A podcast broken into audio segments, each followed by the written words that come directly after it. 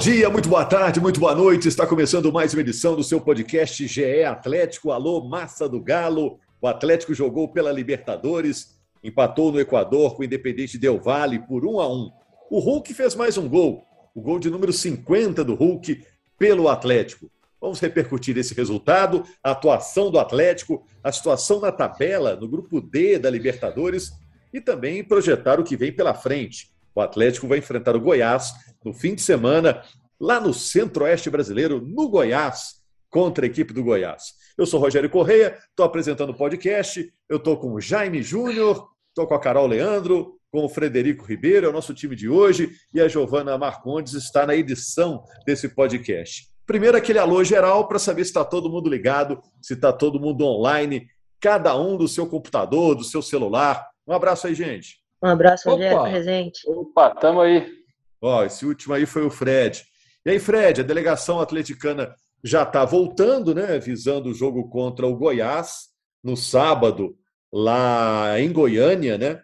E o Atlético vai usar o time completão lá ou devido a esse desgaste, jogo na altitude, é um misto do Atlético que vai para o Centro-Oeste? Você já sabe, Fred? Já vou começar com uma pergunta complicada, porque eu sei que o clube não divulga, né? Mas vocês seguem apurando, fuçando, né? Pois é, Rogério, um abraço para você, para todos os amigos que nos acompanham. O, o Atlético volta do Equador esta quarta-feira, vai ter dois treinos aqui em BH, né, na quinta e na sexta, e na sexta já viaja para Goiânia para enfrentar o Goiás no Campeonato Brasileiro. A nossa sorte, Rogério, como a gente não tem acesso aos treinos e não consegue nem formatar uma possível escalação, e a gente pode até debater isso, porque a escalação contra o Del Valle foi uma surpresa com três zagueiros, mas o Atlético costuma pelo menos divulgar os relacionados quando joga fora de casa. Eu imagino que o Mohamed vai ser obrigado a dar descanso para alguns jogadores, até porque o Galo jogou na altitude, né? até divulgou fotos dos jogadores precisando de seguindo de oxigênio no intervalo da partida do Equador. Eu não sei, eu acho que ele vai mudar nessa zaga aí, pode usar o Godinho novamente, talvez o Mariano ganhe um descanso, o Alan vem de sequência grande de jogos, pode também ter um descanso, mas acredito que teremos um novo Atlético, uma escalação diferente para esse jogo contra o Goiás. É, a gente sempre gosta de ver o time titular, mas em alguns momentos realmente fica impossível, né? Depois de um jogo como esse, né? E foi um bom jogo, foi um jogo ruim. Eu sei que a Carol é, acha que o Atlético apresentou menos do que pode, né? Mas o jogo em si foi até interessante, o jogo foi movimentado, né? Carol, Jaime. Vamos começar com o Jaime já me faz um resumo do que foi o jogo, esse Independente Del Vale e Atlético. Você que procurou saber, procurou se informar sobre esse jogo, em que o Atlético conseguiu esse empate por um a um. Conseguiu o empate? É, um, é uma boa expressão, Jaime?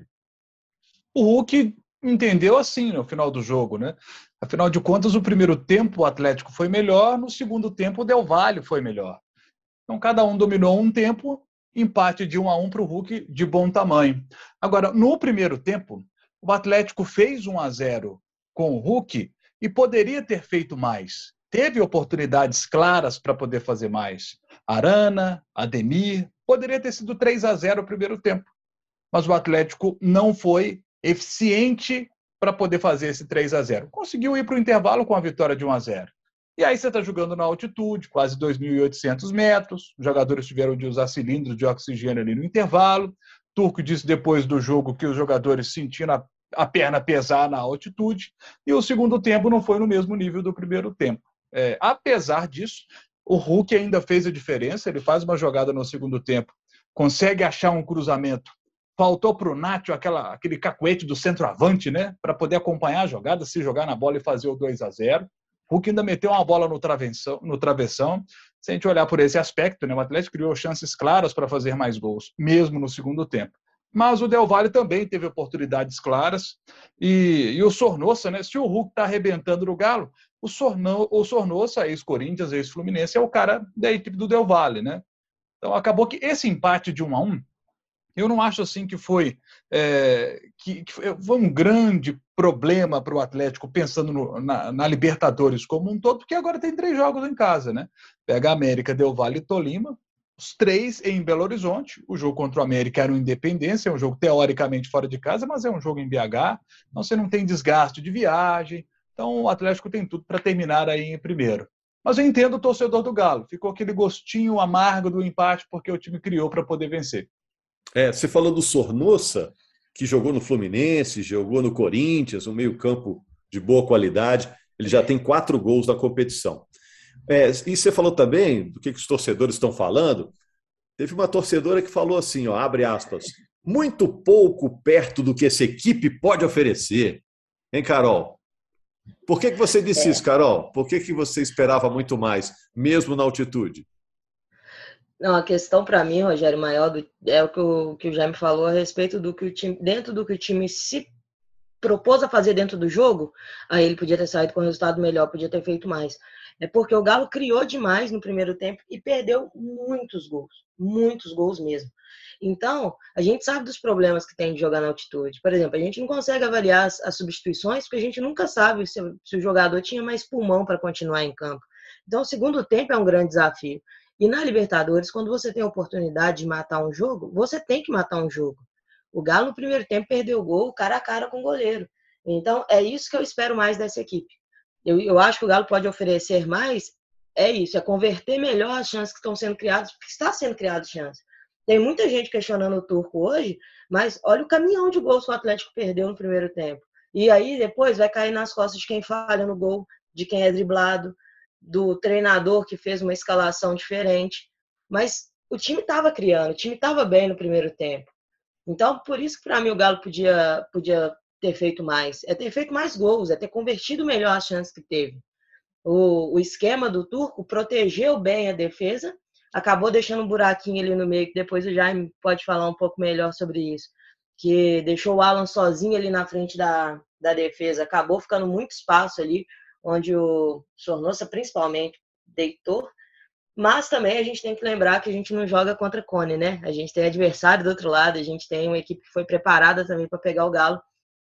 Uma grande chance no primeiro tempo com o Ademir. Depois do segundo tempo teve aquela que o Nacho não acreditou né, que o Hulk fosse chegar à linha de fundo e meter na pequena área. Teve a bola do Hulk na trave, mas o Del Valle também teve boas chances. Tinha um veinho lá, Jaime, tal de Pelierano, né? Veinho igual a gente. E tá com 40 lá e quase fez alguns gols. E depois, no último lance, o Del Valle ainda teve a chance lá na pequena área. Mas eu estou para te falar, é, Fred, avaliando assim, somando tudo que aconteceu, acho que o Atlético ainda jogou melhor que o Del Valle acho que o Atlético teve chances mais claras de conseguir uma vitória. Sei lá, forçando aí um empate, devia ser um empate 3 a 3 né? porque a gente teve as duas equipes com boas chances, né? É, assim, o primeiro tempo o Atlético teve chances bem claras, né? O Jaime falou, a Carol, né, do Ademir, do Arana, talvez tenha tido esse pecado na finalização, porque conseguiu construir jogadas interessantes, conseguiu chegar na área do, do, Del Valle e praticamente não sofreu na defesa. O início do segundo tempo do Atlético foi terrível, né? Não conseguiu sair do campo defensivo. Quando saiu, o Alonso tentou escapar com uma bola e acabou deixando o um buraco na defesa, onde surgiu o gol de empate do Sornosa. O Galo conseguiu equilibrar a partida em um certo momento da etapa final, mas aí o segundo tempo foi realmente no, no, balanço geral todo do Del Valle, o primeiro do Galo, né? O Hulk falou sobre isso, o Mohamed falou que o empate foi justo, assim, é, é mais um empate do Atlético. Acho que a bronca da torcida talvez esteja acumulada dos últimos resultados. Né? O Atlético perdeu dois pontos em casa para o Curitiba, também teve que arrancar um empate suado no gol irregular contra o América em casa. Agora, se você for ver o copo meio cheio, o Del Valle, que hoje é o líder da chave, ele empatou dois jogos em casa, né? Agora ele vai ter mais dificuldade na teoria do que o Atlético para buscar essa vaga. Acho que não tem terra arrasada, mas realmente o, o Turco Mohamed ele tem a altitude como uma desculpa, entre aspas, muito plausível, mas o Galo também não tinha voltado para o segundo tempo contra o Curitiba e deu no que deu, realmente um resultado muito ruim. Eu até considero esse empate na, no Equador um resultado normal, que não, não mereça tantas críticas exageradas, mas o Galo precisa realmente evoluir porque a temporada começou agora. Agora é jogo atrás de jogo, viagem atrás de viagem, tem elenco para isso. E o Mohamed, na minha opinião, só para finalizar, Rogério, acho que ele acertou em cheio na estratégia. Ele se pegou lá o, o esquema tático com três zagueiros. Deu muito certo no primeiro tempo, mas na, na segunda etapa o Galo realmente ficou sem perna. É, o Atlético jogou com Natan, Hever e Júnior Alonso, três zagueiros começaram jogando ontem. Atlético que, olhando pelo lado bom, está invicto a 16 jogos da Libertadores. Isso é muito difícil de conseguir numa competição de altíssimo nível como é a Libertadores. Olha só, o Atlético ainda vai pegar todos os jogos em Belo Horizonte, hein? Pega o América, o América será mandante nesse jogo, mas o jogo é claro na capital mineira. Depois pega o Independente Del Vale, do Equador e pega o Tolima da Colômbia. São três jogos em Belo Horizonte na sequência na fase de grupos. Estamos falando só de Libertadores. Aí eu pergunto para vocês: ó, o Atlético disputou nove pontos até agora e conseguiu cinco. É, isso é decepcionante ou tá é bom demais, já que foram dois jogos fora do país? O que, que vocês acham Desse, dessa metade aí da fase de grupos já encerrada para o Atlético? O, o decepcionante foi para o torcedor do Galo ter empatado com o América. O torcedor do Galo imaginava uma vitória no jogo no Mineirão, com casa cheia, vencer aquele jogo. Né? O empate contra o Del Valle, um resultado normal, um bom resultado, um empate fora de casa, conseguiu uma grande vitória contra o Tolima. Antes do início da fase de grupos, a gente apontava o Tolima como um adversário até mais difícil do que o Del Valle.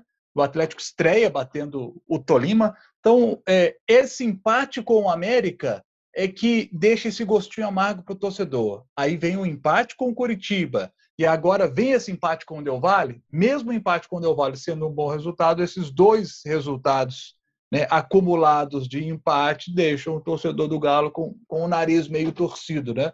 Agora tem esse jogo contra o Goiás, é um jogo fora de casa, daqui a pouco a gente vai falar dele, e o Galo pode, pode conseguir a vitória que o torcedor está tanto esperando. Né? É, tá, tá na medida certa para nove pontos disputados, é, Carol? Cinco conquistados? Não, eu acho que o Galo, o normal aí seria estar tá com sete, viu, Rogério? Eu acho que tinha que ter ganhado o América. E se antes da competição eu fosse fazer um prognóstico, eu imaginava o contrário. Eu imaginava ganhar do Del Valle e empatar com o Tolima. Mas aí, elas por elas. Mas a vitória do, contra o América, eu estava mais confiante nela, principalmente por ser um jogo em casa e o que eu espero do Galo é isso, que dentro de casa ele ganhe todos os pontos que dispute na Libertadores e fora de casa aí é o que der para buscar, né? E como a gente fazia esses três, é, os dois jogos fora de casa nessa primeira parte do, da disputa de grupos, seria muito interessante já ter ganhado do América e caso confirme, né, nove pontos nesses jogos, brigaria lá na frente para classificar entre os primeiros. Mas também não acho que é um, um, uma pontuação ruim, não. Até pela estrutura que o grupo está, dividir a liderança nesse momento com o Del Valle é, é bom para o Galo, porque o Galo faz mais jogos em casa, o Galo agora está no comando das ações dentro do grupo. Eu acho que está de bom tamanho. É, é, o, a Carol é representante da torcida aqui no nosso podcast. O, o Fred e o Jaime são jornalistas. Então, vou deixar essa pergunta para a Carol. Você acha que o Atlético vai gabaritar agora, nesses três jogos em Belo Horizonte, esses três que restam, América, Del Valle e Tolima? Acho que vai ganhar os três, Carol? Eu estou contando com nove pontos, Rogério, até porque já tendo jogado contra os três times, a gente consegue ver que o Galo é muito melhor que os três times e, e se fizer aquilo que está habituado a fazer, consegue sair com os três pontos de, de cada jogo. Eu estou confiante nove pontos.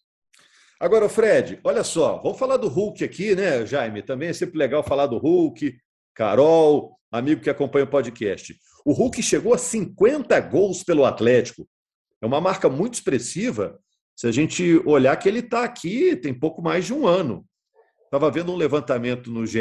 Globo, é um gol a cada 108 minutos. É praticamente um gol por partida, se a gente for olhar só os minutos jogados, né? ele participou de um terço dos gols do Atlético é, durante essa passagem dele. Além dos gols, vou perguntar para os três, hein? Carol, Jaime, e vou começar com o Fred. Além dos gols, o que, que o Hulk entregou para o Atlético nesse período todo? desses 50 gols? Ô Rogério, se você me permitir vender o meu peixe aí, tem uma matéria super especial dessa marca no GE. Globo. A gente fez um, um raio-x desses 50 gols, porque além de ser um número redondo, é um número raro, né? Se você pegar no século, só grandes artilheiros do Atlético conseguiram essa marca. O Hulk fez mais gols que Ricardo Oliveira, que Fred, que Lucas Prata em apenas um ano e, e poucos meses de passagem. Tem os gols, tem artilharia, tem respondendo a sua pergunta, Rogério, acho que o Hulk representa muito, não só pelo que ele faz dentro de campo, acho que fora de campo eu nunca vi um personagem tão é, ciente do seu papel no clube, acompanhando de perto, assim, na medida do possível. Acho que ele abra, abraça esse, essa capa, né? A gente está falando de super-herói, né? De Hulk. Ele abraça essa capa de ser um símbolo da, da, da criança, do torcedor mirim, é de todas as idades, mas principalmente as crianças têm um fascínio por, por, ter essa ligação de, de, personagem de filme e tal. E, óbvio, se ele não fizesse gol, se ele não fosse o jogador que ele é, nada disso é, faria sentido. Mas acho que é um pacote completo. Ele conquistou títulos, fez muitos, muitos gols, né? A marca é impressionante, porque se você pegar só no Mineirão, ele tem 18 gols em 13 partidas. É uma coisa bem absurda. E Nas últimas também, 13, né? É, nas últimas três. Só não, só não fez gol contra o América, né, Jaime? Que acho que é uma, uma barreira que, ele, que resta a ele. A gente está falando muito de Libertadores, né? O América vai ser o próximo adversário. Mas o Mineirão, ele, ele voou. É o maior artilheiro do novo Mineirão e fez o seu, o seu gol de número 50 na Libertadores também, que já tinha passado em branco contra o América contra o Tolima. Eu acho que o Hulk representa muito para a história do Atlético por ter esse pacote completo de ser artilheiro, de ser, de ser campeão, né? que já deixa o nome dele de uma forma imortal no Galo, e muitos gols, gols importantes, gols relevantes e gols bonitos também. Jaime? Ô, Rogério, inclusive nesse levantamento feito pelo GE. Globo, é, me chamou muita atenção o fato do Hulk ter conseguido esses 50 gols em 82 jogos. Porque no Xangai, ele tinha conseguido três jogos antes dessa marca. Em 79 jogos, ele tinha alcançado 50 gols. Mas no Porto, onde ele é super ídolo, ele só foi chegar aos 50 gols depois de 117 partidas. No Zenit, demorou 97 jogos para chegar aos 50. E no Galo conseguiu isso com 82 gols. Nós estamos falando de um jogador de 35 anos, já veterano, mas que se cuida muito e que tem esse percentual extraordinário esse ano. Um gol por jogo 14 jogos, 14 gols marcados nessa temporada. E me chama muita atenção também nesse levantamento o fato desses 50 gols, apenas 12 serem em estaduais. É, é, é, o cara que faz gol em, em campeonatos importantes, oito na Libertadores, 21 no Brasileiro, oito na Copa do Brasil, e o gol que fez na Supercopa que levou o jogo para os pênaltis. E nos pênaltis ele converteu as duas cobranças que levaram o Atlético àquela conquista.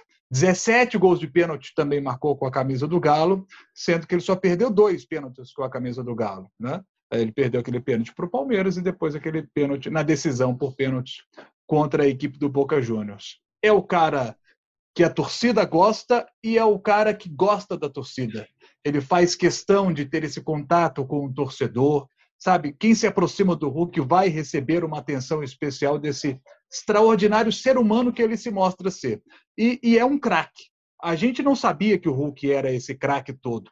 A gente viu o Hulk jogar na seleção brasileira, tal, mas é, a gente não conhecia o Hulk de acompanhar o futebol dele lá no Zenit, no Xangai, vimos pouco dele do, no Porto.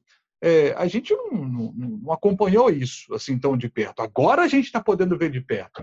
Agora o torcedor brasileiro sabe que o Atlético tem um baita craque, um craque sensacional. Carol, fala aí do Hulk. O que está representando o Hulk para você, como torcedora, de diferente em relação a outros ídolos que o Atlético já teve? O Hulk, Rogério, quando ele desembarcou em Belo Horizonte já para fechar com o Galo, ele já conhecia a história do Galo, já sabia os pontos de necessidade, o que a torcida gostava, como a torcida gostava que chamasse o clube. Ele sabia disso tudo, porque ele teve a preocupação de querer ser um ídolo da torcida do Galo. E para mim tudo começa ali. Uma coisa que encanta a torcida do Galo, a torcida do Galo é muito fácil de ser agradada, né? Dentro de campo é raça e bom futebol. Fora de campo é mostrar respeito ao Galo. E quando o Hulk veste, a família inteira, tudo que você vê do Hulk, tá a família inteira vestida de galo, o cachorro tá vestido de galo, é, blue, é, é caneca do galo, é o tempo todo isso. É, é como se o torcedor se a Zaia, né? no Hulk. É, a Zaia já nasceu atleticana. Então, já botou lá a roupinha. É, isso é coisa que torcedor faz, Jaime. Então, por isso que o torcedor, quando olha para o Hulk, vê como se fosse mais um torcedor, só que dentro de campo. E aí, dentro de campo, não contente com ser esse cara impressionante fora, dentro de campo, todas as vezes que a gente, que a gente confiou no Hulk, ele entregou. É, é gol, é assistência, é participação. Teve um jogo desse para trás aí que o Hulk estava voltando, perdeu a bola no meio de campo, voltou até na lateral para roubar essa bola de novo. Ele é o craque do time o normal, né, para a maioria dos jogadores brasileiros, é parar, pôr a mão na cintura e ficar olhando a defesa trabalhar para recuperar essa bola. Ele não.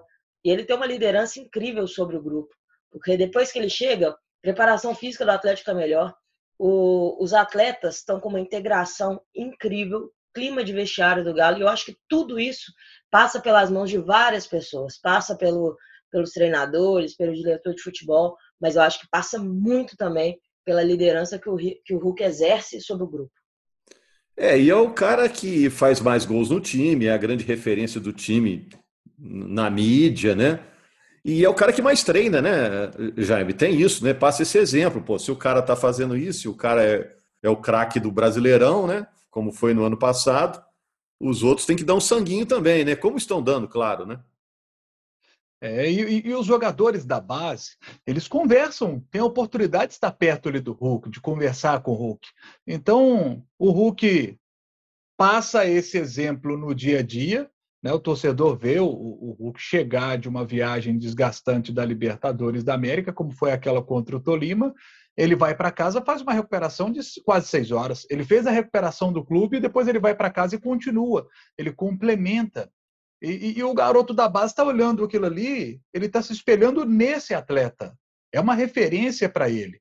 E, e, é muito importante que o atleta da base cresça com exemplos como o jogador do Hulk, porque o corpo dele é a ferramenta de trabalho dele. É. Tem jogador até hoje que acha que a obrigação dele é da porta do CT para dentro. Não, é da porta do CT para fora também se ele vai ficar à noite na Gandaia até 8 horas da manhã, no outro dia ele tem um treino às 9, ele vai direto da Gandaia para o treino e não vai conseguir treinar bem, porque o corpo dele não descansou. O Hulk tem essa preocupação em ter uma boa noite de sono, de descansar a ferramenta de trabalho dele para poder executar bem o seu trabalho dentro de campo.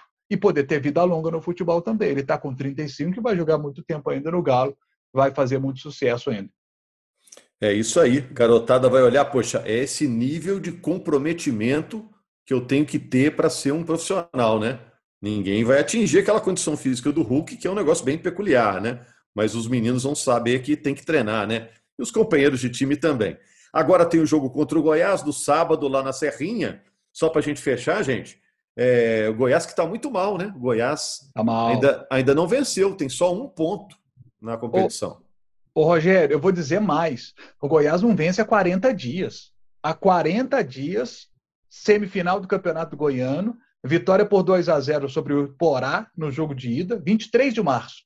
Foi a última vitória do Goiás. Depois disso, disputou 21 pontos e ganhou apenas um. 21 pontos disputados, ganhou apenas um. Dos últimos sete jogos, apenas um pontinho conseguiu a equipe do Goiás, porque ele perdeu os dois jogos da final do, do, Goiana, do Goianão, né, para o Atlético Goianiense. Teve aquela derrota diante do Curitiba, né? Empatou com o Palmeiras, depois voltou a perder para Bragantino e Havaí. Curiosamente, acabou empatando contra quem, né? Contra o Palmeiras. O, o adversário mais forte desses aí, ele conseguiu arrancar um empate. É. Então, brasileiro tem, tem disso, de né? olho. É, brasileiro de vez em quando tem, tem isso. É, o, o, o, é, ele era treinado Palmeiras pelo... e Flamengo, todo mundo quer jogar. Todo mundo quer jogar. Agora, o detalhe é que o Goiás era treinado pelo Bruno Pivetti e tinha o Paulo Tuori como coordenador de futebol. Né? E esse jejum esmeraldino, ele coincide com, com esses acontecimentos. Né? Ainda com o Pivetti, a equipe perdeu o jogo da volta para o Iporá, e aí ele foi demitido, só que as vitórias não começaram a acontecer para a equipe do Goiás. Né? Chegou o Jair Ventura, né? É, e aí, é, o Jair Ventura ainda não conseguiu fazer as coisas acontecerem na equipe do Goiás. Né? Tem jogadores que estão machucados, né? é uma dificuldade para a equipe do Goiás essa questão de jogadores machucados. O Vinícius, por exemplo, atacante Vinícius é um jogador que está fora do time. Então, o Goiás vive os seus problemas. Agora, o Galo não tem nada a ver com isso. E, e aí que vem um detalhe: é, para ser campeão brasileiro, esse é o tipo de jogo que tem que ganhar. Tem que voltar para BH com os três pontos. Quer concluir, Carol, sobre esse jogo? A torcida do Galo, Rogério, tem uma mágoazinha né, com o Goiás ainda desde 2020, que a gente na época estava brigando para ser campeão e não ganhamos do Goiás lá. E foi três pontos que a gente chorou muito no final do, do campeonato, né? Eu espero que depois do ano passado, com tudo que esse time mudou, mudou tudo, mudou a história, mudou o jejum, mudou tabu, mudou tudo. Eu espero que se confirme agora e a gente volte com três pontos lá, lá de Goiás, porque quando a gente pega um adversário com a fase que está Goiás, a gente tem que ir lá e fazer os três pontos porque futebol brasileiro muda muito rápido. Então, Goiás pode mudar a qualquer momento e, e não, não vai virar uma potência, mas pode encaixar e não perder todos os jogos como está sendo. Então, o Galo tem que aproveitar o mau momento do Goiás, conseguir os três pontos que vai garantir ele continuar nessa briga para seguir em todos os campeonatos fortes, né? E o Galo tem, tem time para ganhar do Goiás e só não vai ser um jogo fácil. A gente, isso aí a gente é. já sabe. O, o Fred, só para fechar, Algo mais para a gente ficar atento no noticiário aí no, no, no, resto da semana? Tem papo aí que Savarino pode sair? Existe isso é. mesmo? Só para a gente fechar aí a semana. Pois é, Rogério, tem essa notícia que o Savarino tem recebido uma proposta do Real Salt Lake, que era o clube que ele defendia nos Estados Unidos. A gente está apurando alguns detalhes aí. A janela da está aberta até o dia 4 de, de maio, então é realmente o um mercado que está tá de olho no Galo, porque já levou o Dylan Borreiro, já levou o Mikael, o zagueiro está emprestado por Houston, o Dylan foi jogar no New England Revolution. E é. o Savarino não viajou para o Equador por uma questão de visto, e também no rodízio de peças do, do Turco Mohamed, mas acredito que realmente o Galo vai querer negociá-lo, já pensando na concorrência da posição, porque tem o Ademir, o Zarate também pode jogar por lá, e a gente estava falando até em off aqui do Pavon, né, né? O Jaime pode até comentar também. O Pavon vai tá vindo aí e joga nessa mesma função. Talvez o, o Savarino fique sem espaço e o Atlético já imaginando que possa desvalorizar no mercado. Talvez o Galo queira acelerar qualquer tipo de proposta sair do Galo. Ainda tem essa missão de fazer dinheiro com venda de jogadores. A gente vai ficar atento até o dia 4 de maio. Essa situação tem que ser encerrada para o sim ou para o não. É, essa notícia ela foi divulgada inicialmente pelo portal Fala Galo, esse interesse do Salt Lake dos Estados Unidos pelo Savarino. O Atlético comprou por 2 milhões de dólares e a proposta agora do Salt Lake seria de 3 milhões de dólares, aproximadamente 15 milhões de reais para tirar o Savarino do Galo. E seria uma proposta por 40% dos direitos econômicos, o Atlético manteria 20%, né? O Savarino, que tem 21 gols com a camisa do Galo e 15 assistências, é, seria, não sei o que vocês acham, mas é, eu acho que seria uma saída sentida. Mas como está chegando o Pavon, só que o Pavon ainda é uma incógnita. A gente não sabe como é que ele vai, o que ele vai entregar aqui. O Savarino a gente já sabe o que ele entrega. É um jogador muito útil. Chegou a ter um momento espetacular ano passado, até se machucar. É, a ausência dele foi sentida naqueles jogos contra o Palmeiras na Libertadores. É, é. Ele foi. Né? É, é só para fechar, Jaime, a informação que eu tenho é que o Savarino não gosta de ser reserva. Né? Ele já mostrou algum incômodo de ser reserva do Atlético. E aí, quando o jogador começa também a querer é, sair, e aí fica difícil segurar, né? Aí sair pode ser bom para ambas as partes, né? Ele já, se, ele já se recusou a viajar, né, Rogério? No ano passado ele teve um problema sério com o Exato, bem lembrado. Não irei usá-lo. Ele, se eu não me engano, eu posso enganar, mas acho que foi até no jogo contra o Bahia, foi algum jogo de reta final. Ele não, ia, não seria usado, ele se recusou a viajar e essa situação teve que ficar contornada, mas o que você falou encaixa perfeitamente nesse quadro. É, e você citou algo também que eu não tinha me dado conta, é essa ligação que o Atlético está com o futebol dos Estados Unidos, né? tem alguém fazendo esse meio campo, né? Porque o Franco foi para lá, O é, Dylan exatamente, também. também, exato. É. E o Fábio Agora... Gomes fez o caminho inverso, né? apesar que não foi exato. uma negociação direta, mas se destacou lá para ser contratado pelo Atlético. É, exatamente. É, a gente pagar a sorte do Galo com negociação, né? a irritação da Carol. Vamos acompanhar, Carol, e na segunda-feira a gente vai saber qual foi a sorte do Atlético no jogo contra o Goiás, né? Que a gente vai acompanhar, é claro, no fim de semana. Grande abraço a todos. Obrigado também a Giovana Marcondes, que editou esse podcast, ao Rafael Barros, ao André Amaral, a turma dos podcasts da Globo. O podcast do Atlético é um sucesso lá na lista, no cardápio de podcasts da Globo. Grande abraço, gente.